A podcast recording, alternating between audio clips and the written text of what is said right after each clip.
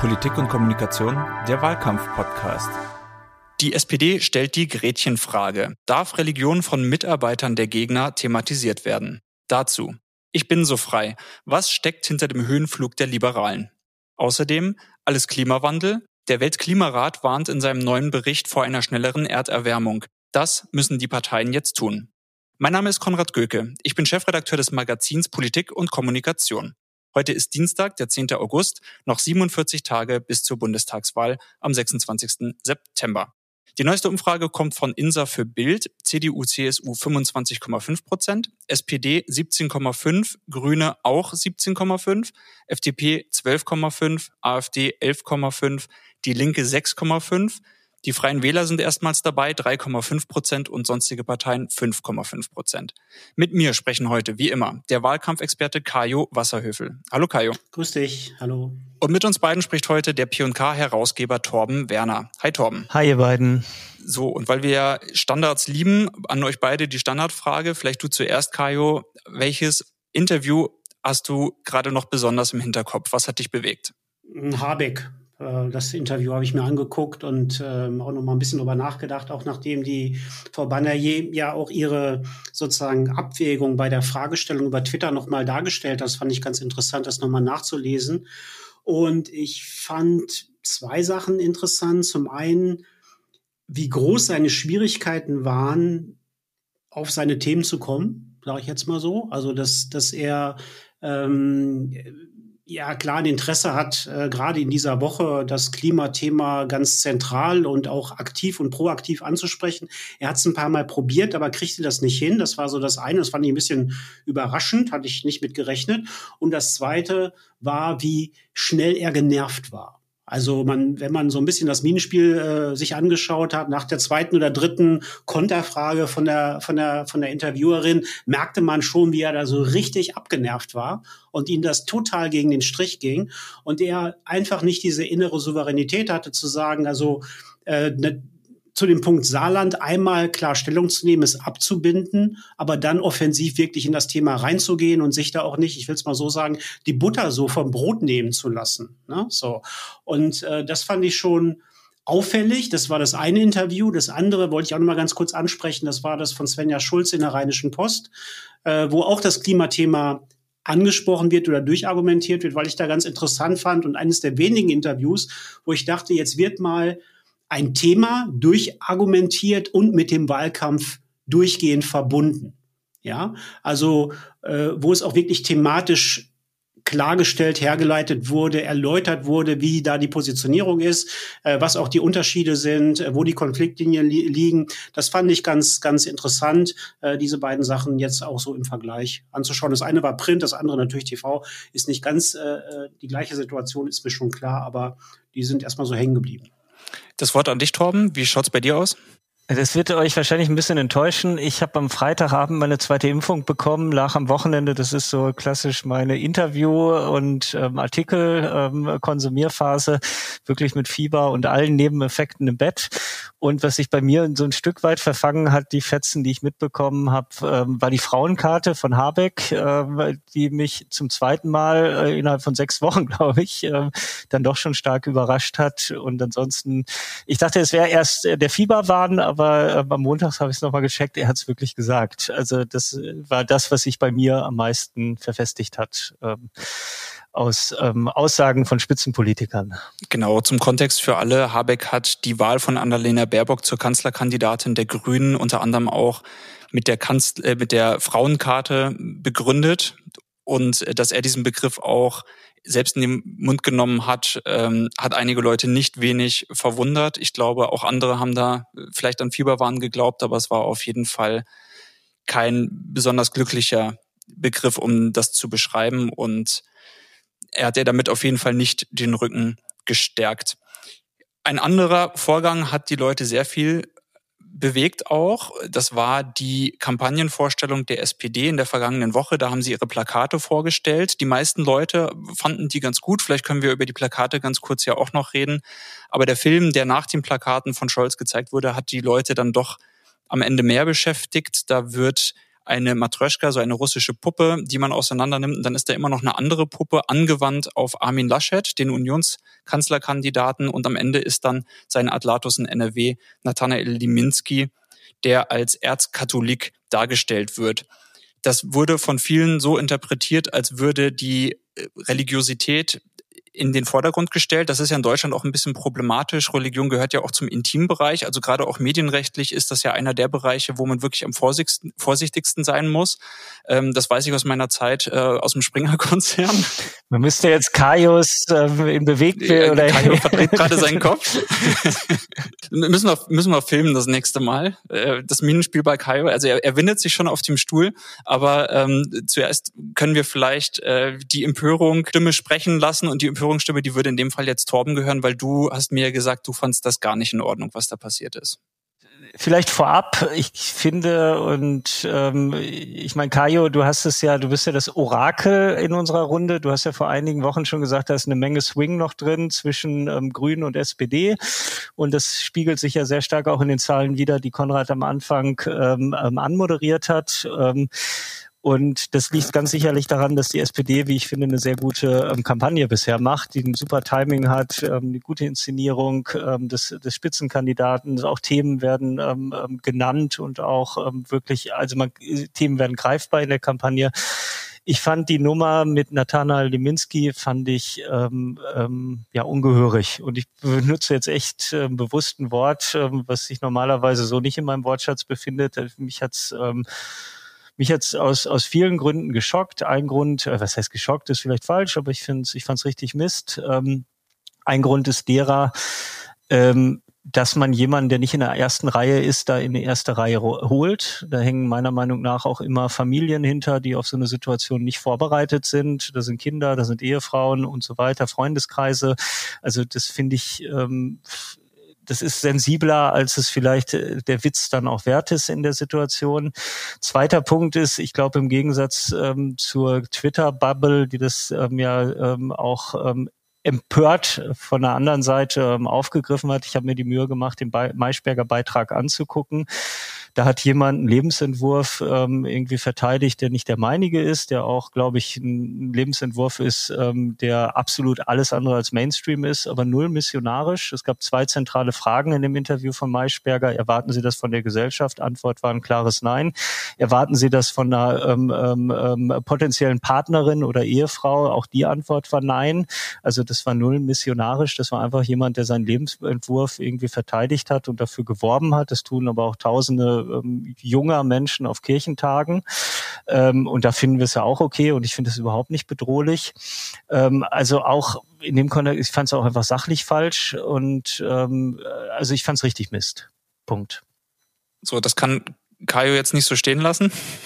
Also die Kampagnenvorstellung äh, in der letzten Woche war äh, ein starker Moment insgesamt, muss ich sagen. Also weil ich bin, finde die Kampagne sehr gut. Äh, ich, das gilt nicht für alle SPD-Kampagnen in den letzten Jahren. Das, äh, da habe ich äh, hier und da auch mal ein bisschen, ähm, sag mal, die, die Augen rollen müssen, so will ich es mal sagen, über diese Kampagne, die in 2021 gemacht wird äh, von, von, von Klingbeil und von, von Blinkert. Das ist eine gute, starke Kampagne. Absolut. Folgerichtig, logisch, konsequent, auch in der Fokussierung auf Olaf Scholz. Es sind zwei Clips gezeigt worden. Äh, ein Clip, wo es um sozusagen die Positivbotschaften geht und der andere Clip, der Attacke-Clip, ist der, über den äh, Torben jetzt gerade gesprochen hat. In diesem Clip gibt es eine ganze Reihe von Attacken, die da gefahren werden. Da spielt Maaßen eine Rolle, da spielt Scheuer eine Rolle und so weiter. Und eben, ich glaube, vier oder fünf Sekunden äh, Herr Liminski. So. Ähm, ich finde erstmal interessant, worauf nicht reagiert wird. Zum Beispiel die Rechtsverschiebung bei Maaßen und dass man sich auf diesen Punkt mit Liminski konzentriert, äh, ist sozusagen nachvollziehbar. Die Frage ist jetzt, die du angesprochen hast, ist Liminski als Person, ich sag mal, kann das ein legitimer Gegenstand von Wahlkampf sein? Da würde ich erstmal sagen, vom Grundsatz her ja. Auch wenn er in der zweiten Reihe steht. Es ist für alle Beteiligten klar, dass wenn Laschet Bundeskanzler wird, Leminski einer der Kandidaten ist, auf jeden Fall für den Chef des Bundeskanzleramtes. Das ist eine mächtige Position. Das ist eine mächtige Position. Und in dem Moment, wo jemand, ich sag mal, seine eigenen Überzeugungen auch, Wertüberzeugungen, öffentlich auf die Bühne stellt, was er ja wiederholt gemacht hat und immer wieder gemacht hat, ist es auch nicht so, dass man das Private in das Öffentliche reinzerrt.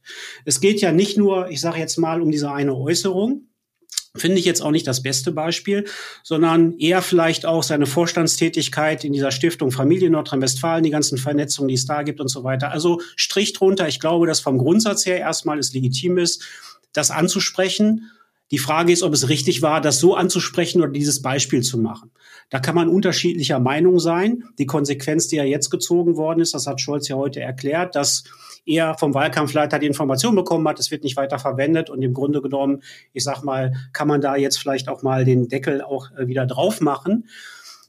Will aber eine kleine Klammer nochmal aufmachen und eine Bemerkung, weil ähm, Konrad da gesagt hat, hier, äh, wie das so ist in Deutschland und so weiter. Ich habe mir das sehr genau angeschaut, äh, wer sich alles geäußert hat und wie man sich da geäußert hat. Und die Empörung, äh, die da zum Ausdruck gekommen ist, die wäre für mich glaubwürdiger, wirklich glaubwürdiger, wenn die bei den vielen, vielen, vielen, vielen anderen Gelegenheiten auch zum Ausdruck gebracht worden wäre, die es in der Vergangenheit auch gegeben hat. Ja, also ob es nun der Islam ist, der nicht zu Deutschland gehört, ist auch eine Weltreligion, sind auch Millionen Menschen in Deutschland, die sozusagen diesen Glauben äh, auch haben, oder die ein oder andere Kopftuch- oder Kruzifixkampagne. Ich fand auch erstaunlich interessant, wie schnell sozusagen von der Deutschen Bischofskonferenz ähm, äh, da eine Erklärung abgegeben worden ist. Das Tempo würde ich mir bei anderen Themen auch wünschen. So. Ich trete jetzt mal einen Schritt zurück ich habe dann so die letzten zwei Tage nochmal drüber nachgedacht, gedacht, ja gut, was ist denn das jetzt, was passiert denn da gerade? Ja, Jetzt gehe ich mal von der äh, von dem Zitat äh, von Leminski weg, was er in der Talkshow gesagt hat. Ne? Was ein bisschen im Moment, glaube ich, auch abläuft und so sehe ich auch die Reaktionen, die ich so quer durch die Bank bei dem Thema wahrnehme, ist natürlich eine gewisse Rekalibrierung auch in den Volksparteien. Ja, so. Ich habe am Wochenende zu dem ganzen Vorgang auch noch mal so kurz ein paar Bemerkungen gemacht. Also wie starte ich eine implodierende Kampagne neu durch? Weil das ist das, womit sich die CDU beschäftigen muss oder die Union beschäftigen muss. Das eine ist natürlich erstmal keine neuen Fehler. Das zweite ist, den eigenen Laden aufrichten, am besten durch eine Empörung. Irgendein Thema gibt's immer. Die Empörung setzte nicht ein, unmittelbar nach der Kampagnenvorstellung, sondern einige Tage später. Ja, also es war sozusagen eine, eine Empörung mit einer gewissen Zeitverzögerung, fand ich ganz interessant. Also weil, aber ich, ich versuche ich versuche zu verstehen. Also ähm, ähm, die SPD hat die Vorlage geliefert, ähm, ähm die jetzt die CDU nutzt, um eine ähm, Rejustierung ihrer Kampagne zu machen. Also einen Punkt kann ich da nachvollziehen und zwar ist ja das, was mit Leminski passiert ist. Das hat ja Kajo gerade auch gesagt. Er hat ja auch gesagt, es war auch März da, es war auch Maßen da und natürlich ist es so, wenn du drei Anwürfe bekommst und äh, einer davon, den kannst du dann irgendwie zu einer Empörungswelle äh, ausbauen, dann ist das ein klassischer Strohmann. Also du baust im Prinzip auf, ich werde deswegen hier angegriffen und eigentlich ist das ja alles gar nicht wahr und keiner spricht mehr über die anderen beiden Vorwürfe. Da wäre es ja vielleicht aus SPD-Sicht besser gewesen, einfach äh, Leminski ganz wegzulassen und einfach nur zu sagen, was ist mit Maßen, was ist mit März. Ehrlich gesagt geht's mir ja auch gar nicht, ähm, ich bin ja nicht der Anwalt der CDU oder von Herrn Leminski, das ist ja gar nicht mein Punkt. Ähm, ähm, ich verstehe auch, dass man sich Maßen als, als, als SPD vornimmt und auch einen März vornimmt. das Einzige, was mich gestört hat, mit Verlaub, Kajo, nur weil es Attacken auf Muslime oder nicht nur, sondern weil es Attacken auf Muslime gibt, auf die nicht irgendwie schnell gekontert wird, kann ich doch nicht sagen, dann ist das jetzt okay. Also ich sage ja, die finde ich ja genauso beschissen, solche Attacken, wenn sie halt einfach ähm, unfair sind. Und die Attacke war unfair. Und ich fand an der Stelle für, ich finde, es ist eine exzellente Kampagne, die die SPD aktuell ähm, dahin legt. Ja. Vom Timing habe ich alles gesagt. Ich finde es richtig, richtig gut, was sie machen. Ich fand das vollkommen unnötig. Ich habe ich hab mich auch geärgert an der Stelle, weil ich fand, es war einfach ein, ein Schlag unter der Gürtellinie, die ansonsten eine sehr, sehr gute Kampagne nicht nötig hat. Und ähm, Punkt. Ja, vielleicht, vielleicht kann ich kurz einen Satz einschmeißen, warum wir diese Kampagne so loben, einfach weil für Leute, die das vielleicht nicht gesehen haben. Also es gibt diese roten Plakate, rot als Trademark-Farbe der SPD. Davor haben wir einen Olaf Scholz, der wirklich genau so viel lacht, äh, wie es Kompetenz und Zuversicht ausstrahlt. Also da haben sie ihn, glaube ich, auch fot fantastisch fotografiert. Absolut. Und dann das Motto, Scholz packt an im Sinne von, er nimmt die Sachen da in die Hand und ist ein Macher. Das einfach nur, äh, dass man ein bisschen die Plakate vor Augen hat, wenn man sie dann auch sieht, dass die wirklich stark sind. Und ich glaube, das Wichtigste ist ja, dass Kajo, ich will ja, ich will, ich will die SPD an der Stelle ähm, ähm, auch noch weiter loben. Das Wichtigste, was an der Stelle der strategische, der große Vorsprung ist ja, dass ihr das, oder nicht ihr, sondern die SPD das, das Timing verstanden hat. Es gibt ja jetzt dieses Vakuum, Merkel ist weg und natürlich suchen wir nach einer Person, die irgendwie diese Kanzler, diese Schattenkanzlerrolle einnimmt. Und das hat ähm, die Kampagne der ähm, SPD hervorragend. Aktuell äh, füllt sie das aus. Sie präsentiert uns einen Kandidaten, der aus meiner Sicht aktuell am Kanzler haftesten ist. Und, ähm, und das ist ja auch das, ich weiß nicht, ob das ähm, das, was Klingbeil und Co. ja auch seit zwei, drei, vier Wochen sagen, dass sie genau dieses Momentum ähm, ähm, ähm auf dieses abzielen wollten. Und das geht gerade hervorragend auf. Also ich finde die Kampagne richtig, richtig gut. Also und nicht nur in Look und Feel, sondern auch von der Tonalität und vor allen Dingen auf diese klare zeitliche Fokussierung auf den Kandidaten. Also ich will noch, will noch vielleicht ganz kurz eine Bemerkung machen. Ich äh, verstehe absolut, äh, so wie du das formuliert hast, auch die, deine Reaktion und deine ähm, Irritation. Ich habe eben halt nur gesagt, wenn ich mir insgesamt anschaue, wer sich da alles geäußert hat und wie, und dann bis hin gestern zu einer Sondersendung von Bild TV, wo Julian Reichelt was über Anstand erzählt, oder ähm, Bodo Hombach ähm, irgendwie erklärt, das sei der schlimmste Tabubruch im Grunde genommen seit Existenz der Bundesrepublik Deutschland. Da muss ich mal sagen, also irgendwo wird es ein bisschen absurd. So. Wenn ich einen Strich drunter mache, ist mein Eindruck der, das Thema interessiert einen relativ kleinen Kreis. Einen relativ kleinen Kreis. Also wenn man sich so ein bisschen umgehört hat, wer das überhaupt mitbekommen hat und wer sich da in irgendeiner Form positioniert, ist, glaube ich, der, der Gewinn oder der Schaden in jeder Hinsicht, je nachdem, wie man das einschätzt, sehr, sehr überschaubar die fundamentalen Sachen, äh, um die es geht, ja, das sind ganz andere Fragen, die im Moment eine Rolle spielen. Das ist die ganze Frage Pandemie-Management, wie geht's da weiter? Das ist der IPCC-Bericht, der jetzt am, gekommen ist und die Konse Konsequenzen daraus und noch ein paar andere Themen. Das ist das, was die Leute am meisten interessiert und wo die sich natürlich die Frage stellen, ja, wer kann das managen in den nächsten Jahren? Ja, also wer, wer, wer kriegt das irgendwie hin, wer kann das stehen? Und das ist, glaube ich, eher die, die, die, die Entscheidungsfrage, die zentrale Entscheidungsfrage jetzt hin auf, auf den 26.09. Du greifst jetzt vor. Der letzte Punkt, über den wir heute noch sprechen wollen, ist ja tatsächlich das Management der Parteien im Hinblick auf den Klimawandel. Aber davor habe ich hier auf dem Zettel jetzt noch einen Vier-Stunden-Block, wo wir über die FDP sprechen wollen. Ich hoffe, ihr habt ein bisschen Zeit mitgebracht, seid auf Toilette gegangen, habt was zu essen neben dem Computer. Ähm, nee, also wir peilen natürlich weiter unsere halbe Stunde an, aber wir haben das letzte Mal auch schon ein bisschen über die FDP gesprochen. Also da konnten wir uns im Prinzip ja auch nicht zügeln, obwohl wir andere Themen auch auf dem Zettel hatten. Da hattest du, Kajo, ja schon mal gesagt, dass du denkst, dass die FDP viele Leihstimmen aus dem Unionslager hat. Daran direkt anschließend wäre jetzt meine Frage, was muss die FDP jetzt tun, um diese Leihstellen auch zu halten? Also sind ja jetzt in den letzten Wochen konstant über 11, 12 Prozent waren schon über 13 Prozent. Was müsste aus deiner Sicht, Kajo, passieren aus der Kampagne, aus dem äh, Planerlager bei der FDP, um das ins Ziel zu retten? Sich irgendwie unver unverbindlich weiter im Gespräch halten. Ich will es mal, will's mal so formulieren, weil mit der bisherigen Linie äh, sie ja ganz gut gefahren sind. Von daher spricht eine Menge dagegen, da jetzt eine, eine, eine Veränderung noch reinzubringen.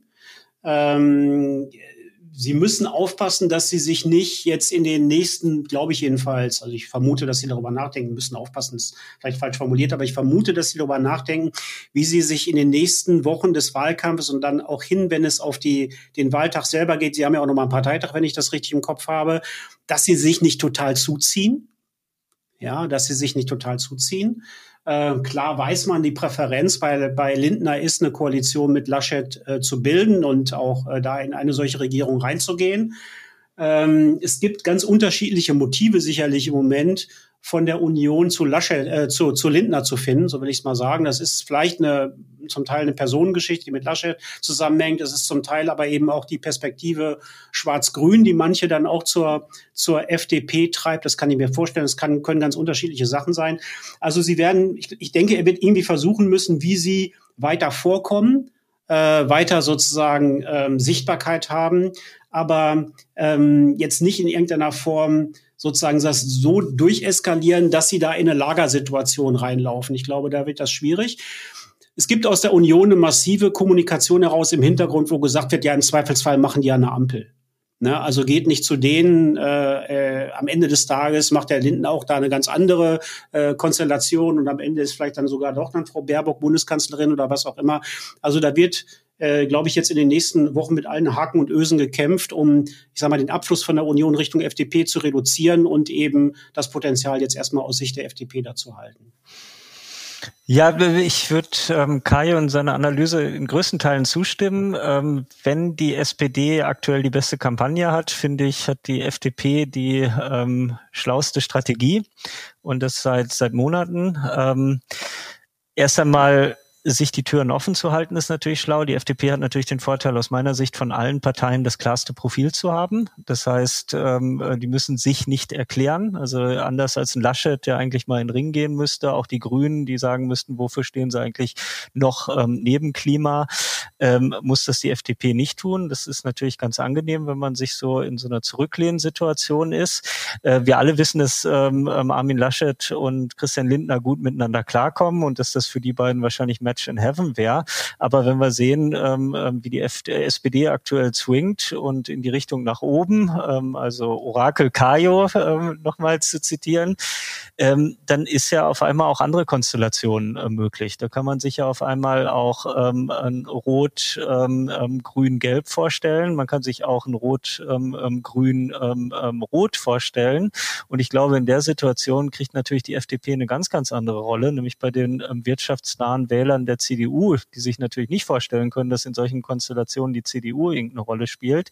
Ähm, Wenn es darum geht, ähm, aus einer Sicht eines ähm, wirtschaftsnahen ähm, ähm, CDU-Wählers die Kühnerts und Trittins in der SPD zu verhindern, beziehungsweise die Linke in der Regierung zu verhindern, dann glaube ich, gibt es da einen weiteren Drain, ähm, der dann auch Richtung FDP gehen kann. Und da finde ich, verhält sich natürlich Christian Lindner sehr, sehr schlau. Es ist klar, für welches Profil die stehen. Es ist klar, dass deren Kampfauftrag ist, die Kühnerts und die Trittins und auch die Linke ähm, ähm, klein zu halten äh, beziehungsweise zu verhindern. Dafür haben sie ja auch ähm, massiv Spenden eingesammelt mit dem ähm, Kampfauftrag, wenn ich die letzten Wochen da richtig verfolgt habe. Und ähm, da glaube ich, ähm, spielt natürlich die FDP eine Rolle. Und Lindner hält sich zurück, ist nicht laut. Ähm, Kubicki macht die Angriffe, macht das auch gut, wie ich finde. Also das war ja schon auffällig. Jetzt fallen mir auch wieder Interviews ein, beziehungsweise Talksituationen, die ich mir angeguckt habe. Also Kubicki mit Luisa Neubauer war eine gute Nummer beispielsweise. Und ich finde, da, ähm, das macht die FDP sehr, sehr, sehr schlau. Ich weiß nicht, ob das am Ende so gut ist für die, für ihren Match in Heaven Partner, die CDU, was da passiert. Du sagst ja richtig, Christian Lindner hat sich da positioniert. Wir haben ja bei den Parteien auch die Wahlplakate bestellt, um ein bisschen im Wahlcamp, dass wir jetzt zusammen ähm, für, also Politik und Kommunikation führt ja zusammen mit Fischer Appelt jetzt bis zum Wahltag ein Wahlcamp durch, wo wir Persönlichkeiten aus den Kampagnen, aus dem Journalismus, den Agenturen und so weiter hierher einladen, um mit uns zu sprechen über den Wahlkampf. Äh, da werden wir auf jeden Fall auch noch ein bisschen mehr davon mitbekommen, auch hier im Podcast. Und da haben wir bei den Parteizentralen Wahlplakate bestellt und von der FDP Wahlplakate bekommen, wo wieder nur Christian Lindner drauf ist. Er sieht immer noch gut aus, er ist ein bisschen grauer geworden. Ähm, das kann man auch sehen, obwohl die steht immer ja, die Fotos sind ja auch immer noch schwarz-weiß. Also insofern so wahnsinnig viel hat sich nicht verändert. Aber in der zweiten Reihe haben wir ja Konstantin Kuhle, Johannes Vogel, Gide Jensen, äh, Ria Schröder. Da sind ja einige Leute, die wirklich sich auch positionieren und Köpfe sind. Äh, ist das ein Fehler? Weiter auf dieses eine Pferd Lindner zu bauen oder oder kann man das jetzt einfach mit ihm auch durchbringen, das Rennen, Kajo? Ich glaube, dass das äh, folgerichtig ist, das zu machen, weil die Namen, die du jetzt aufgezählt hast, die kennen wir. Aber die sind breiter, glaube ich, noch nicht so bekannt, so will ich es mal sagen. Weil die, wie soll das auch sein? Weil es gibt ja keine Rolle. Ja, Parteiämter sind relativ, äh, ich sag mal so, uninteressant. Und äh, wenn jemand im Bundestag eine Funktion hat, das nehmen auch nicht so viele wahr. Äh, es wird natürlich die Aufgabe sein, wenn die FDP äh, an der Regierung beteiligt sein soll, ein Personaltableau auch aufzubauen, was das Ganze mal erweitern kann. Ich glaube, das ist so die Frage. Und die FDP wird sich ja sicherlich auch überlegen müssen. Ich habe beim letzten Mal ja gesagt, wenn man diese Videos sieht äh, oder Clips bei, bei der FDP, dass man so ein bisschen kurzatmig wird. Das ist ja auf dem Plakat, nie gab so viel zu tun und so weiter. Ne? So. Die FDP muss natürlich auch dann irgendwann überlegen, was ist eigentlich eine Konstellation, die Dynamik reinbringt. Ja, so. Und äh, wie verhindert man, äh, ich sage mal, eine Koalition, die nicht von vorne die nicht nach vorne geführt wird, sondern wo eigentlich immer nur, ich sag mal, das, was wir bei in der großen Koalition ja auch beklagt haben, dass jedes Thema klein gehäckselt wird in Nachtsitzungen. Ähm, dass die einzige Veränderung die ist, dass die Sitzungsleitung geändert worden ist und dass da jetzt drei Parteien, also beziehungsweise vier Parteien oder wie auch immer mit am Tisch sitzen. Also ich glaube, das wird so eine Frage sein, die die in der FDP natürlich auch überlegen müssen äh, weil es schon eine Erwartung gibt, so nehme ich das schon wahr, in, in wichtigen Bereichen, die für die FDP eine Rolle spielen. Das Land muss in die Gänge kommen. Wir brauchen hier Veränderung, ja, so an, an ein paar ganz zentralen Fragen, Digitalisierung, äh, äh, äh das sozusagen die, die, die, die Modernisierung des Staates und, und, und, und, und, da gibt es genügend Themen. Und ähm, da, den Raum müssen die sich, glaube ich, schon offen halten aus eigenem Interesse vor der Wahl, damit das nicht alles zugemacht wird. Und nach der Wahl müssen sie ein Team aufbauen, was mittelfristig die Partei auch wirklich trägt. Und das kann nicht mehr nur eine Person sein. Wir werden auf jeden Fall die FDP weiter beobachten und vor allem darauf schauen, wie natürlich die Koalitionsaussagen sind. Es ist ja auch, ich glaube, vor ein oder zwei Wochen eine Studie rausgekommen vom Rheingold-Institut und Philip Morris, wo tatsächlich die Wahlverhinderung oder die Parteienverhinderung ähm, bei über 50 Prozent aller Wähler aller Parteien eine große Rolle gespielt hat. Also ich gebe meine Stimme lieber einer Partei, um eine andere zu verhindern, als dass ich diese Partei wirklich gut finde. Und diesen Effekt im Hinterkopf zu haben, ist wahrscheinlich für die FDP auch sehr wichtig. Also gerade nach den Ausführungen, die ihr jetzt beide hier gemacht habt. Es bleibt noch eine Nachricht, die ging als Eilnachricht rum, dass der Weltklimarat in einer, in einem neuen Bericht gesagt hat, dass die Erderwärmung um 1,5 Prozent im Vergleich zum Niveau vor der Industrialisierung schon bis 2030 stattfinden wird, also schneller als bisher prognostiziert. Ähm, vielleicht erstmal an dich, Torben, die Frage, wird das jetzt das Thema des Wahlkampfs und dann anschließend daran an dich, Kajo, die Bitte vielleicht kurz für die Parteien durchzuskizzieren oder für die Kampagnen, was bedeutet das? Was müssen die jetzt machen, um hier in diesem Thema die PS auf die Straße zu bringen? Es wird auf jeden Fall, glaube ich, neben den Themen ähm, des, äh, des Pandemie-Managements, ich glaube, da haben zumindest die regierenden Parteien oder die CDU gehofft, ähm, dass da ein weitestgehenden Haken im September dahinter ist. Das ist nicht der Fall. Das heißt, das wird ein zentrales Thema der nächsten Wochen sein. Ähm, dann das Thema Bildung. Die Schulferien ähm, enden jetzt. Ähm, ich glaube, da ist eine Menge Frustrationspotenzial noch ähm, im, im, im Kessel und wenig Antworten ähm, bei allen Parteien, weil regieren tun sie in den Ländern alle irgendwie. Und das dritte Thema ist, glaube ich, auch Klima. Dafür sind die Bilder, die wir gesehen haben von Regenfällen zu, zu Bränden, einfach zu präsent. Ich glaube auch, ähm, dass wir im September, und das werden die Grünen denke ich, orchestrieren, ein Revival der Fridays for Future ähm, äh, Märsche erleben werden. Das wird junge Wähler nochmal ähm, äh, mobilisieren. Ähm, Antwort ja. Ich glaube, jede Partei braucht eine klare Antwort oder kommt nicht drum rum, ähm, eine klare Antwort auf Klimawandel und ähm, ähm, ja, das, ähm, zu geben und auch mehr als ähm, die SPD und die CDU und die FDP wahrscheinlich oder wahrscheinlich alle Parteien sogar getan haben in den letzten Wochen und Monaten. Kajo, wie sollte jeweils aussehen? Also das haben ja alle Parteien, also jetzt jedenfalls die, die, die demokratischen Parteien der AfD lasse ich jetzt mal außen vor, aber klar im Programm drin. Äh, äh, menschengemachter Klimawandel ist nicht mehr bestritten. Äh, die Pariser Klimaziele haben alle drinstehen. Und dann geht sozusagen ins Kleingedruckte rein. Letztlich ist es aber so, dass wenn man mal schaut, was kann man tun, was muss sich verändern, wir Zielkonflikte haben, die aufgelöst werden müssen. Also wenn ich jetzt beispielsweise den Netzausbau mir anschaue, also wie viel ist bereits genehmigt, wie viel ist noch nicht gebaut und wie viel ist überhaupt noch in der Pipeline, dann wir das jetzige, sozusagen die jetzigen, das jetzige Ausbautempo nehmen, dann weiß man, das funktioniert so nicht. Ja, so.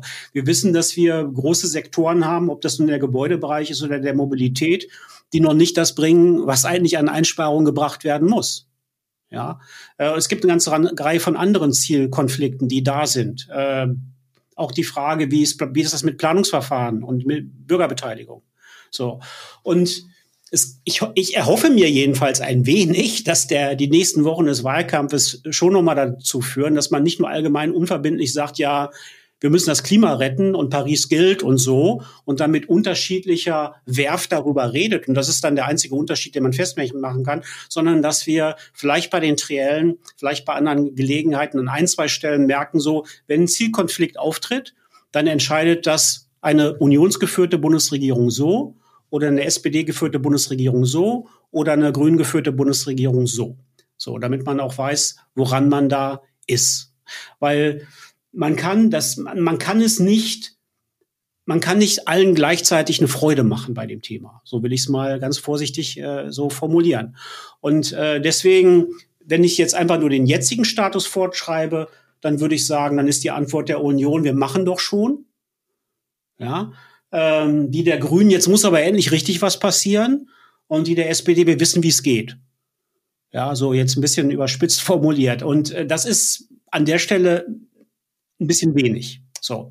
Und ich fände es auch gut, wenn nicht nur über die Zielkonflikte diskutiert wird, sondern wenn das Thema mit der Dimension, die es nun mal wirklich hat, ähm, bei all den, ich sag mal, bei all der, ich bin da nicht naiv oder so, aber vielleicht nicht nur rein jetzt unter Mobilisierungsaspekten diskutiert wird. Ja. Weil das, was wir jetzt in den letzten Jahren erlebt haben, wir werden eine Beschleunigung haben äh, dass das bei den Leuten ankommt, das, äh, das hat auch eine Bedrohlichkeit, ist doch vollkommen klar. Ähm, und Politik muss agieren und handeln können und es muss Vertrauen aufgebaut werden, dass man das auch bewältigen kann gemeinsam. Weil sonst könnten wir auch einfach so einen Punkt haben bei diesem Klimathema, wo ein Teil völlig frustriert, weil er das Gefühl hat, das schaffen wir alles sowieso nicht mehr. Ein Teil, das völlig wegblendet und sagt, mich interessiert das alles nicht mehr, ich lebe jetzt und hier und am Ende man bei dem Thema Klima auch ein bisschen politikunfähig wird als Gesellschaft. Und das ist auch, ich weiß nicht, ob wir im Bundestagswahlkampf in vier Jahren noch mal in der gleichen Situation sind. Das glaube ich eher nicht. Ja, deswegen ähm, hoffe ich, erhoffe ich mir, dass an der Stelle die Diskussion wirklich ein bisschen ernsthafter wird und klarer und auch zugespitzter. Und da ist, glaube ich, überall noch ein bisschen Nachholbedarf. Da haben wir jetzt einen klaren Aufhänger gefunden, endlich dann doch äh, unseren Mahnruf zu wiederholen, zurück zu den Themen oder rein in die Themen. Das haben wir jetzt in verschiedentlicher Hinsicht getan. Ich habe auch äh, ab und zu gehört früher, äh, das ist der schlimmste, langweiligste schmutzigste Wahlkampf seit langem. Das ist wie wahrscheinlich jeder Wahlkampf. wie jeder Wahlkampf. Ich kann mich ehrlich gesagt auch nicht an einen erinnern, der so viel besser gewesen sein soll. Ähm, ich fasse kurz zusammen beim Klimawandel. Außer Kaius. Ja, der Kaius-Wahlkampf, der war, glaube ich, sehr, sehr sauber. Das kann ich mich. Ja, total. Nur sauber. Alles, alles über der Tischdecke. Nein, da kann ich mich noch dran erinnern. Das war wie der SPD-Wahlkampf unter Kaio war wie so eine Vorabendserie. Das war, Absolut. war, war ganz traumhaft. Das war die Schwarzwaldklinik unter, unter den Wahlkämpfen. Okay, ähm, ich, ich glaube, wir, wir hören auf zu treten. Ähm, jedenfalls äh, fasse ich zusammen, die Aufregung um Liminski ist ein Sturm im Wasserglas von Berlin Mitte. Da wird man wahrscheinlich außerhalb Berlins nicht viel davon mitbekommen. Äh, dann umso viel mehr von der Kampagne, die die SPD aufgelegt hat, die umso besser bei uns zumindest, bei uns dreien angekommen ist. Dann haben wir außerdem noch gesagt, die FDP tut gut daran, auf das Zugpferd Lindner zu bauen, weil der eben genauso äh, außerhalb der Blase sehr bekannt ist. Und äh, Klimawandel haben wir ja dann eben auch noch abgehakt. Ich danke euch beiden für heute und wir sprechen uns bald, dich Kajo, äh, bestimmt auch bald im Rahmen des Wahlcamps hier im Quadriga Forum. Ciao. Tschüss, tschüss. Tschüss, danke.